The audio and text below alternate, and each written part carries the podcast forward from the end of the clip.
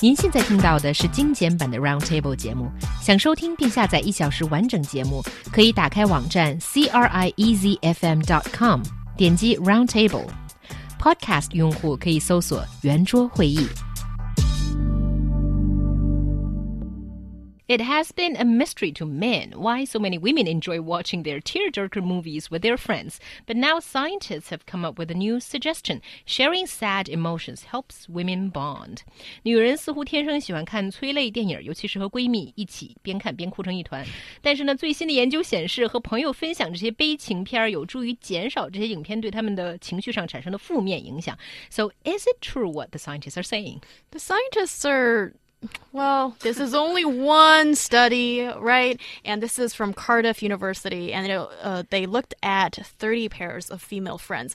So only targeting female. We don't know what the men's response is. So bear that in mind. And then, um, so they looked at these 30 pairs of female friends and showed them these uh, uh, happy images and negative images and see what kind of um, response they get from it. And it seems like um, when you're with someone, the happy um, images seem happier to you, and then the negative ones don't seem so sad either. So it's a good uh, experience overall. So it's about sharing and bonding. Well, I mean, it makes sense. Um, I'm not sure if you guys have ever experienced this, but certainly it's happened to me where, you know, I'm watching a funny movie or a funny TV show. Maybe someone recommended it to me, uh, and I'm watching it and, I, and I'm like, you know, that's funny, but I don't really laugh maybe I kind of give a little chuckle or, or something like that. And then I can watch the exact same movie or the exact same episode, but sitting with someone and I'll think something's funny and I will actually laugh. Uh, and so I think this just go, this just goes to show that um, you, you, never never forget that fundamentally humans are social animals.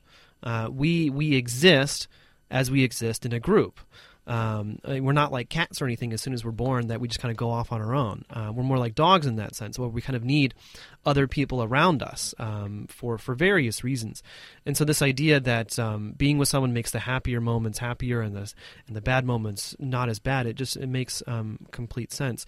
But I think that in general, I mean um, when, when we look at gender or, or sex differences between men and women uh, and how they bond, men usually bond over activity, and women usually bond over emotion or, or communication, if you will. Mm, yeah, that's actually not all that uh, yeah, it, it's, it's, not all that untrue. -hmm. You're right. Yeah, I, am just trying to to figure out what it's like with men and, and, and, and women. I think men need communication too.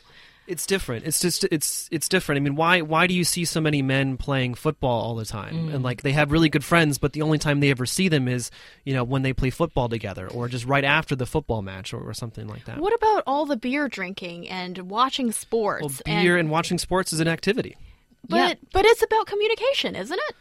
It's different. Okay. Yeah, so I, will not argue against okay. that. We're different. And I think with uh, ladies, it's not just watching a weepy movie. Also, like shopping and talking about girl stuff. I mean, it's just, I think men and women have different ways to relax and communicate. Well, yeah. and, and, it's interesting too because um, I had I had the kids to myself this weekend, and so I ended up going to um, uh, a restaurant, a new, a fairly new open restaurant in uh, a foreign restaurant in in San Sanlitun. Uh, it's an international one; they have lots of chains around the world.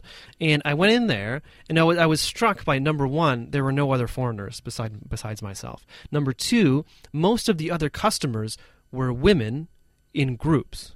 So there, there may, maybe there might have been a boyfriend and a girlfriend, but most of the other customers were two or more women together eating and talking. Mm. Uh, and, I, and I, I found that fascinating. And it's like suddenly kind of something just kind of clicked.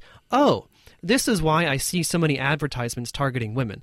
Oh, this is why I see uh, you know so many restaurant and, and coupon things targeting women because this is how women bond. They they go out together, they walk around in a mall together, they window shop together, they have lunch together, and they're just talking and sharing the entire time. And also, I think in recent years, this is only my own observation, but I think in the media there seems to be more and more of this. Uh, girl group power kind of advertising since Sex in the City. I think suddenly female friendship is so important in China. I think um, you know that has something to do with all of this. Maybe yeah. it's following your own call, but I don't know. That's true. And Draco says uh, maybe that explains why these situation comedies insert the canned laughter background because they let you feel that you're laughing with someone. Huh.